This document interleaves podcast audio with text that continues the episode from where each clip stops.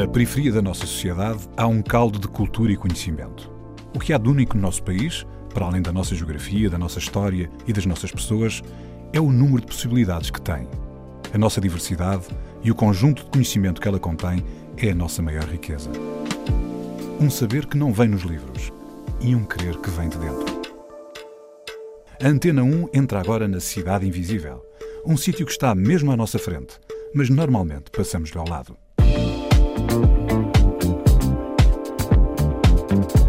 Eu tive mesmo esta oportunidade e até hoje fico muito grata. E não foi do género, Lúcia, toma, agora podes fazer todas as aulas que tu precisas para poderes ir lá para fora. Não. Eu tive que trabalhar na escola e eu recebia depois então um valor e ainda tinha que fazer horas extras para poder compensar as aulas, ou seja, a mensalidade que eu não podia pagar era paga através eh, do meu trabalho. Fazia babysitting, ajudava tudo o que era administração, tudo o que era recepção da escola, eu fazia esse trabalho. A Cidade Invisível é o bairro da Cruz Vermelha em Lisboa, onde Lúcia Afonso deu os primeiros passos. Os primeiros passos de dança. Desde pequena que percebeu que era bailarina, mas teve de ir muito longe para conseguir concretizar a sua vocação. Lúcia, obrigado pela tua presença, pela vinda a este programa. Uh, nós conhecemos-te como talvez coreógrafa, professora de dança, mas esse teu gosto e essa tua pesquisa pelo aquilo que és agora começou eventualmente há muitos anos atrás no bairro da Cruz Vermelha em Lisboa. Olá! sim, muito obrigada por me receberem. E sim, eh, eu quando iniciei o meu processo de pesquisa, já foi assim, já estava a acontecer inconscientemente, ou seja, já era qualquer coisa que estava a acontecer, eh, porque desde cedo sempre tive pessoas à minha volta que hum, me fizeram entender que era importante perceber eh, a cultura, entender de onde as coisas vinham. E, e, isso depois, quando eu amadureci, digamos, né, ainda estou a amadurecer, mas quando eu comecei um processo já mais velha a, a sair de Portugal, foi quando eu realmente, de forma consciente, decidi começar a pesquisar e a procurar muito mais. Mas foi realmente o bairro da Cruz Vermelha, onde eu tive o meu primeiro, a minha primeira paixão e contacto e que fui um pouco encaminhada. Mas diz uma coisa, quando falas em pessoas à tua volta, referes-te a familiares, amigos do bairro, tem a ver com uma certa Sim. cultura hip hop que haveria no bairro? Sim, a primeira pessoa que eu, que eu tenho que mencionar é o meu irmão.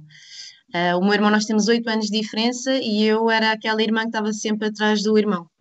Então, para onde ele fosse, eu ia atrás, era pequenino, né? mas eu ia sempre. E então ele começou a fazer atividades, eu ia às atividades e ficava lá pelas atividades. Uh, entretanto, o meu irmão também, como era mais velho, dava-se com o pessoal lá do bairro da Cruz Vermelha. Um, naquela altura eles também estavam a cantar. Um, Estamos a falar gravavam. nos anos 90, não é? Estamos a falar nos anos Sim, 90. exatamente, nos anos 90. E, e, e mesmo, por exemplo, agora um, o Mangrudas, que é também o Bónus, que canta com, cantou com o Valete aí durante um tempo, também foi uma grande referência, andava lá na escola.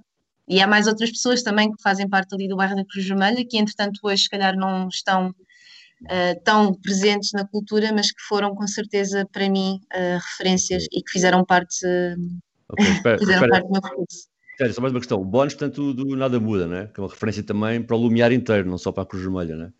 Sim. Olha, só, só uma questão aqui, depois o Sérgio também quer perguntar. Quando tu falas dessas atividades, estás aqui a falar, algumas já percebi que são de rua, nomeadamente a parte dos cantavam, outras não eram tanto de rua, gostava que falasses sobre isso. E quando falas em atividades, em seguir o teu irmão, tu falas um bocado de ir à procura de algo representativo dos corpos da Cruz Vermelha que tu não vias, por exemplo, na escola ou em sítios mais formais? Uh, sim, eu, eu, passei por um processo de, quando eu era mais nova, eu estava numa escola um, militar, digamos, uma escola do Estado português, uh, em que eu fiz uh, rancho folclórico e estava a aprender bastante a cultura portuguesa, a cultura popular, né? E depois, entretanto, uh, passei para uma escola que não tinha nada a ver o ambiente, no Lumiar, que era a escola básica naquela altura, um, e foi a partir dessa altura que eu me comecei a envolver mais com as atividades que haviam no bairro. E neste caso era no CAF, o Centro de Artes e Formação do bairro da Cruz Vermelha, que ainda existe até hoje, felizmente.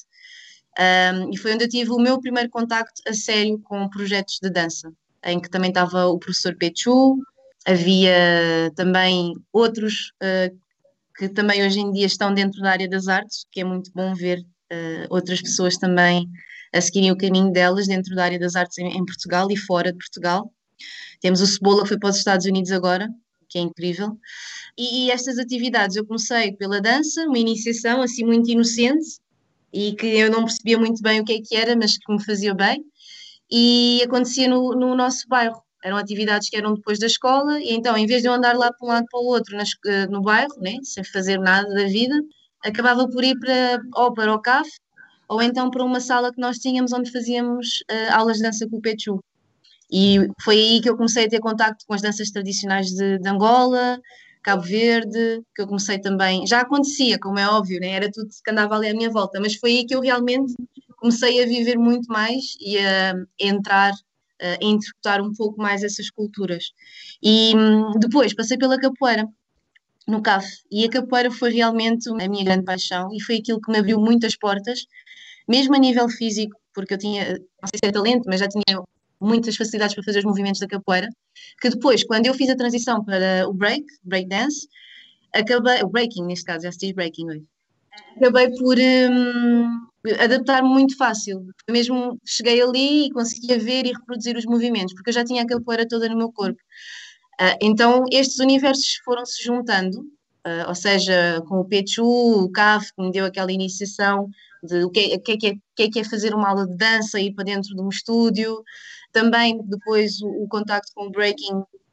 Eu comecei a fazer o breaking quando tinha 14 anos e fui à Alameda, porque ainda se treinava na Alameda ou seja, já era na rua, e depois a, a capoeira também, ou seja, tudo isto que representa um pouco a nossa diáspora, não é? Lúcia, as pessoas não te estão a ver, obviamente, porque estamos aqui na Antena 1, uh, mas tu falas com as mãos, tu falas com o corpo, não é? E estavas a falar, estavas a, estavas a falar-nos de, de como conseguiste canalizar essa energia do teu corpo e como é que começaste a estruturar a abordagem do teu corpo a, a fazeres uma coisa que te preenchia. Mas uma pessoa uh, não se torna bailarina, não é? Eu acho, ou dançarina, uma pessoa é, não é? quando é, quando é que. E depois, obviamente, vai conseguir uh, canalizar a energia no sentido de se, de se, ficar melhor, de se treinar, tudo isso. Quando é que tu descobriste que o teu trabalho era o teu corpo? Porque eh, são pessoas especiais, não é? Não é qualquer pessoa que, que é assim. Quando é que tu descobriste isso? Eu descobri quando estava no 12 ano a fazer mais uma transição de escolas e tinha que sair do bairro da Cruz Vermelha para ir para o Liceu Camões, que foi um, um contraste e foi muito difícil para mim. E chegar ao Camões um, na área de ciências e perceber que eu estava muito infeliz e que não era de todo aquilo que eu queria fazer, mas que os testes psicotécnicos tinham dado que a Lúcia era uma pessoa incrível para ir para a área de ciências e acabou por ser uma grande desilusão Uh, eu faltava às aulas porque ia treinar, eu faltava às aulas porque na noite anterior tinha estado a fazer um espetáculo, eu faltava às aulas porque na noite anterior tinha ido até ao mercado, naquela altura ainda havia ao mercado, estava lá o Mr. Chicks a passar som, uh, e eu ainda não tinha idade para lá estar, mas consegui entrar e estava por ali. Uh, então, o que é que então tu decidiste fazer? O que é que tu decidiste fazer quando descobriste isso? Quando eu descobri, eu tive a oportunidade, graças à, à Pini e à Léo, que eram do meu grupo naquela altura, as Butterfly Soul Flow, uh, tive, ganhei uma bolsa. E nessa bolsa tive uma preparação para ir estudar para a França. Ou seja, seguir um caminho, uh, uma formação académica, porque dentro da área que eu estava em Portugal e aquilo que eu estava a fazer não é reconhecido em Portugal. E se eu quisesse ir para uma escola superior de dança, eu teria que anular tudo o que eu tinha estado a aprender e a fazer. Então eu tive a possibilidade de ir para uma escola de dança. A diretora da escola olhou para mim e disse: Olha, hum, eu acho que o teu futuro não é em Portugal. Pode ser, mas não por agora. Portanto, a nível de formação, vamos trabalhar o máximo possível para tu poderes uh, ir para fora, para o estrangeiro. E eu escolhi para a França.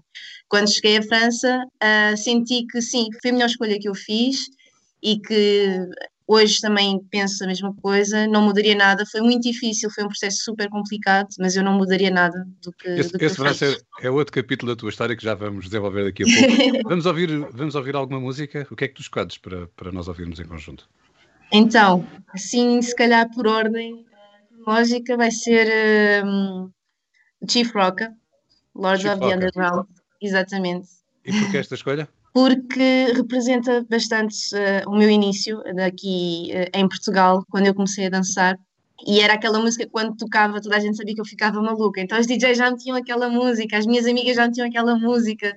E depois era dançar ao máximo possível com aquela música. Então uh, é uma música que para mim representa também muito da cultura hip hop Uh, fala muito dos elementos, não só da dança, mas também consegue falar muito uh, e aproximar-se dos outros movimentos, dos outros elementos, peço desculpa. E, e pronto, é, é, uma das minhas paixões até hoje, acho que é intemporal, nunca vai morrer dentro de mim esta música. Sempre que toca, eu tenho sempre vontade de dançar. Vou dançar um bocadinho agora enquanto puder. Infelizmente não te vamos poder ver dançar agora, mas vamos ouvir Chief Rock, Lords of the Underground.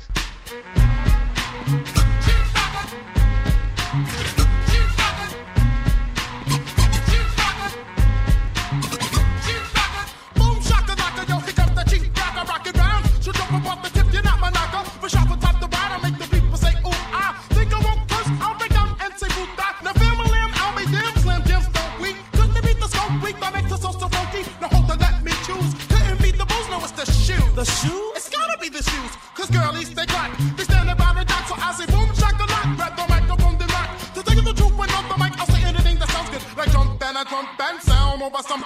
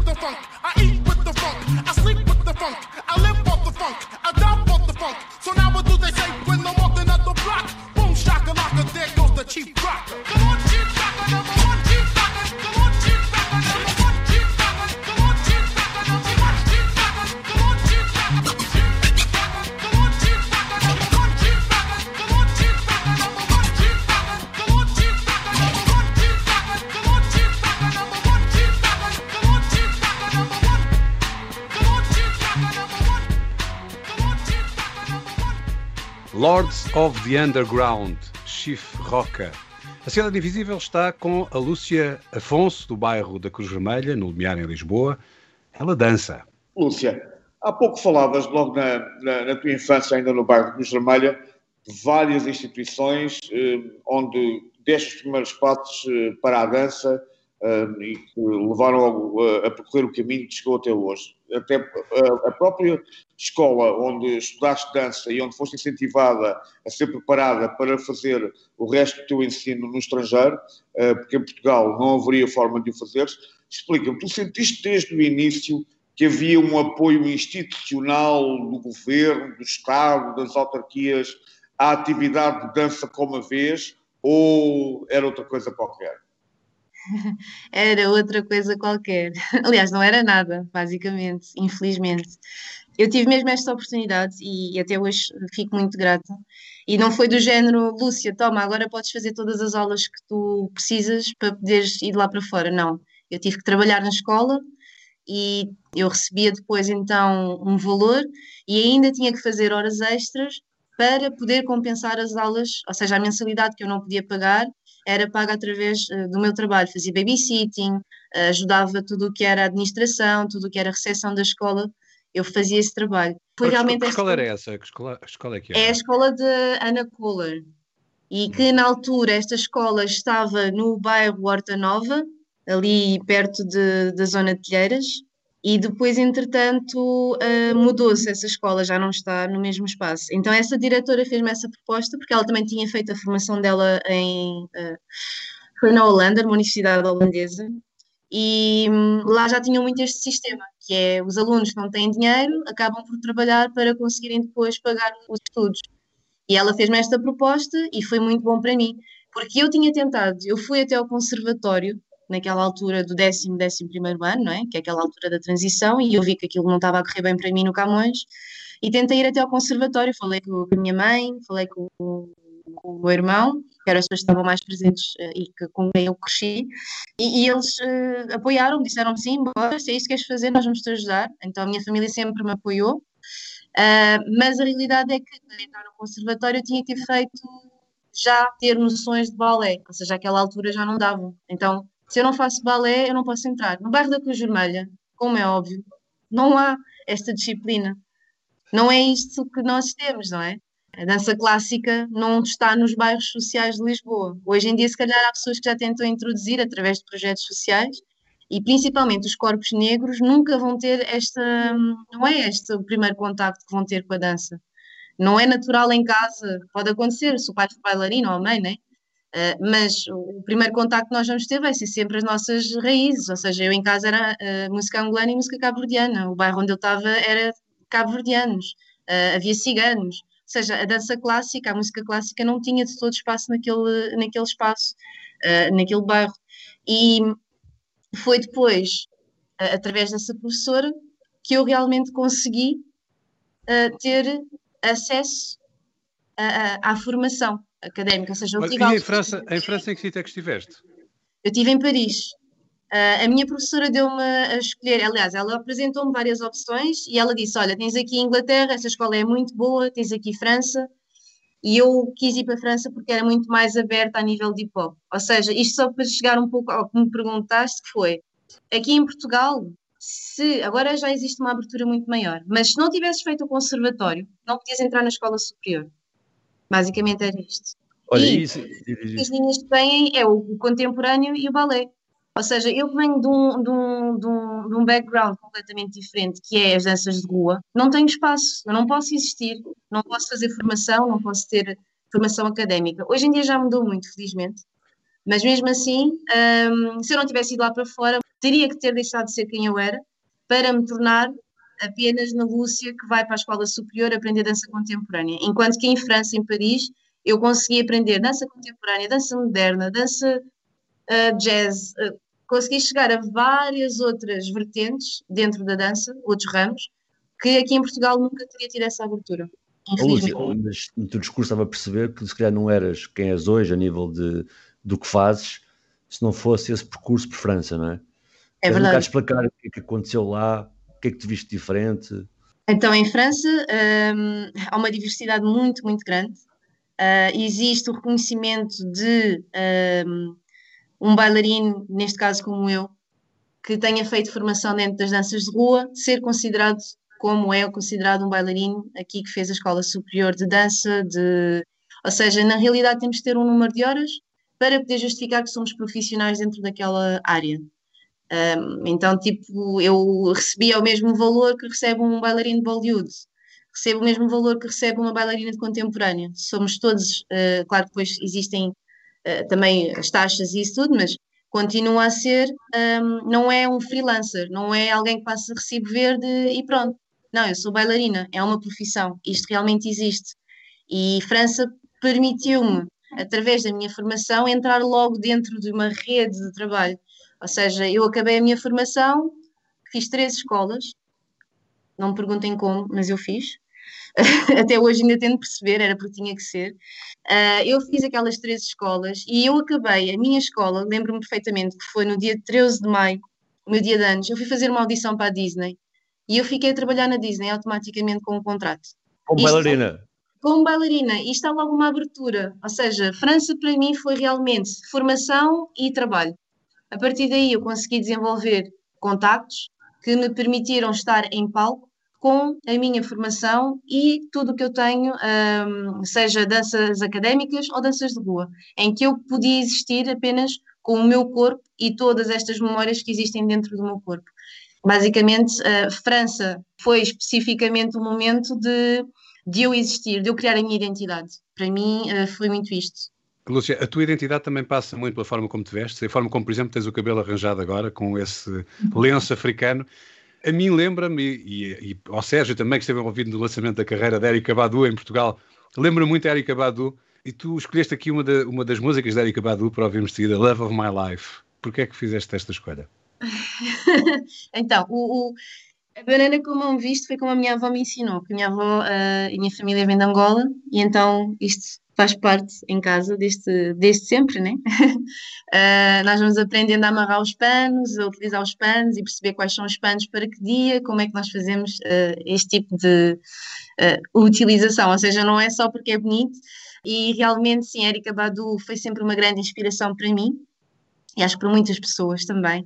é uma artista que me inspira bastante e, e que me faz pensar que eu tenho sempre que explorar novos uh, horizontes e mesmo dentro da dança nunca me limitar. O que eu vejo da Erika Badu é que ela consegue sempre superar-se imenso e consegue sempre uh, mostrar-nos sempre um novo mundo, consegue sempre trazer coisas novas. E então isto sempre foi muito inspirador para mim em relação à Erika Badu. E Love of My Life, porque esta música também está muito relacionada com a cultura que eu tanto gosto, que eu tanto amo, uh, assim como Lords of the Underground. A Erika Badu fez parte do, do meu crescimento, do meu percurso. Uh, e infelizmente ainda não tive a oportunidade de, de, de, a ver, mas acho que é daquelas coisas mesmo que eu não vou ter que deixar, não quero deixar de passar e espero que o Covid agora também possibilite que isto seja possível mais rápido, porque não quero mesmo perder a oportunidade de poder estar a ver, uh, presenciar um momento com a Erika Badu, por isso espero em breve isto aconteça. Então vamos ouvir Erika Badu com Love of My Life. Right here, what we're gonna do is go back.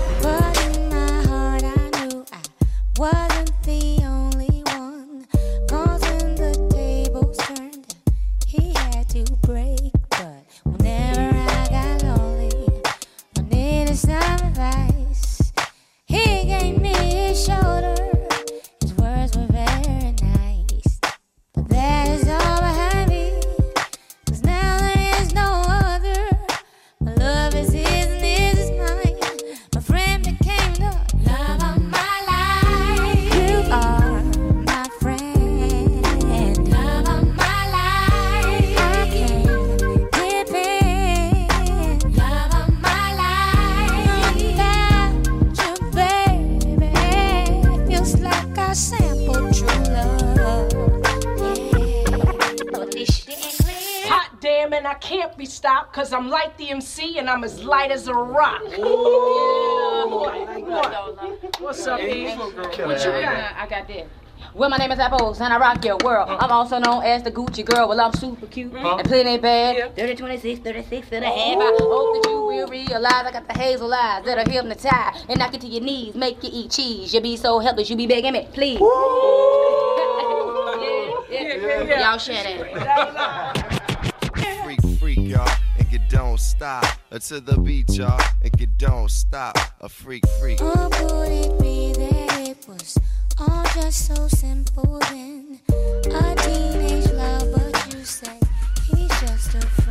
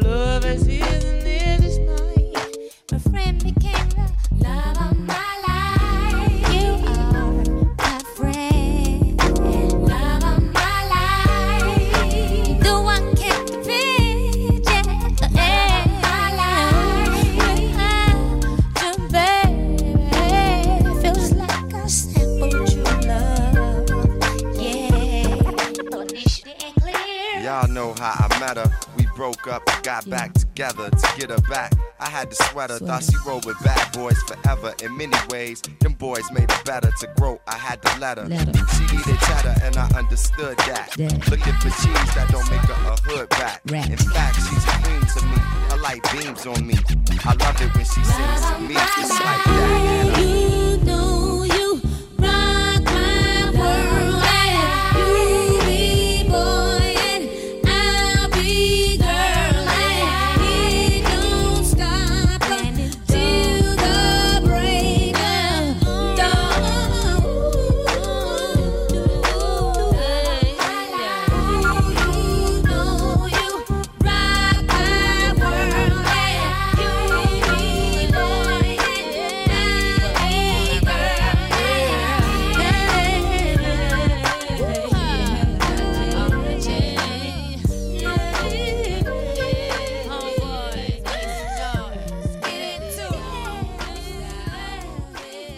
Seda Invisível está com Lúcia Afonso, do bairro da Cruz Vermelha, no Lumiar, em Lisboa.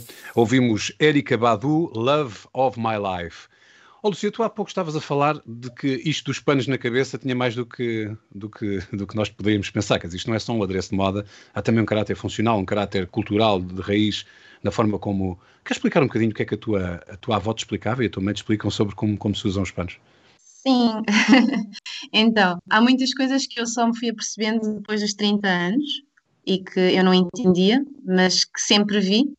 Por exemplo, havia uma cor específica para ser utilizada ao domingo, ah, havia, por exemplo, os panos que podem ser utilizados ahm, e que não podem cobrir certas partes do corpo, ah, há outros que podem cobrir partes do corpo.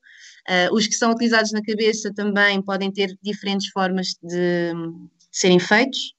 Um, ou seja, os nós que nós damos, onde é que está a posição do nó também, Um, mais coisas. Mas isso tudo tem um significado funcional ou é uma questão só de ritual? Ou... É, é assim, perdeu-se muito e, e eu também tenho pena de não ter eh, aprendido mais sobre isso. A minha mãe não conseguiu aprender porque hum, quando eles chegaram a Portugal hum, em 75 tiveram que esquecer muitas das... Não foi esquecer, mas foram obrigados deixar de falar quimbundo, deixar de se vestirem, de colocar os panos, tinham que esticar o cabelo, desfrizar, ou seja, eh, houve muita coisa que foi perdida, entretanto, na minha família, para poderem ser aceitos, ainda por cima porque foram primeiro para Bragança e lá está, chegar à aldeia, vindos de Angola, chegar à aldeia ahm, foi mesmo um, um momento de, ok, agora vocês têm que se transformar para poderem estar aqui connosco, porque era tudo muito mal visto naquela altura. E daquilo que eu tento sempre agora recuperar, e mesmo, por exemplo, quando a minha avó falava comigo, por exemplo, está muito relacionado com a parte religiosa, ou seja, em Kissi, um, está tudo mais rela- relacionado, não é como, como por exemplo, a cultura afro-brasileira, em que temos a Umbanda e o Candomblé, uh, e candomblé já é de outra área também, mas está muito relacionado com, com os deuses, ou seja, com, com a cultura a... tradicional uh, africana, não é? A... Exatamente, sim, das tribos também, das diferentes línguas que se falava. E pronto, a minha avó falava quimbundo, ela falava comigo, uh, e eu ainda reconheço bastantes palavras e espero um dia poder aprender quimbundo como deve ser. Olha, mas voltando, voltando de Bragança, quando vieram de Bragança para a Cruz Vermelha, uh, para o bairro da Cruz Vermelha, algumas destas componentes uh, culturais uh, de, de, de vossa forma de vida conseguiram encontrar eco nas outras pessoas e vocês conseguiram recuperar isso já no bairro? Ui, então, eles primeiro foram de Bragança para uh, Estoril, depois no Estoril é que foram para a zona. A minha mãe foi para a zona de Felas, onde o meu irmão ainda cresceu lá durante oito anos, ou seja, o meu irmão ainda teve em Chelas durante a infância dele, e depois é que nós fomos para o bairro da Cruz Vermelha. E já nessa altura, passando por Chelas, a minha mãe foi sentindo muito mais uh, à vontade, não é? Porque as pessoas que lá estavam também nos bairros sociais, muitas delas não eram só portuguesas, e já havia também muitas pessoas que vinham uh, dos, uh, daquela onda dos refugiados, né? dos retornados também, como se diz. E, e, foi possível então aí voltar a conectar um pouco. E depois a minha avó conseguiu ir para o Algarve, onde lhe deram uma casa, ou seja, ela ficou a viver em Silves a seguir. Mas dentro desse bairro, bairro Caixa d'Água, em Silves, uh, havia muitas pessoas de Angola. E então, sim, foi possível depois voltar a recuperar, fazer a comida, porque o fungo não era bem visto, uh, era tudo bruxaria.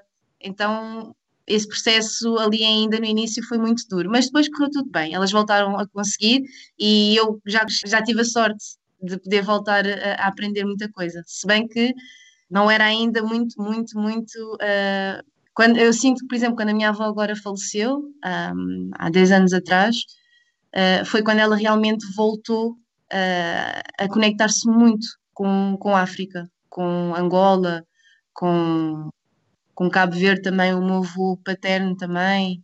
Ou seja, a minha família voltou depois, passado um tempo, quando já estavam mais velhos, a, a conectarem-se de novo. E me diz uma coisa que, de repente, assim, olhando para o percurso da tua família, tu já falaste em Bragança, Estoril, na verdade, muitos percursos que os retornados tiveram que fazer, né, para tentarem encontrar o seu lugar, mas de algum modo, agora és mais velha, mas está outra vez sendo posto em causa, porque essa alteração na tua vida, porque apesar de eu ser que já não moras lá, o bairro da Cruz Vermelha agora vai, em parte, destruído, não é?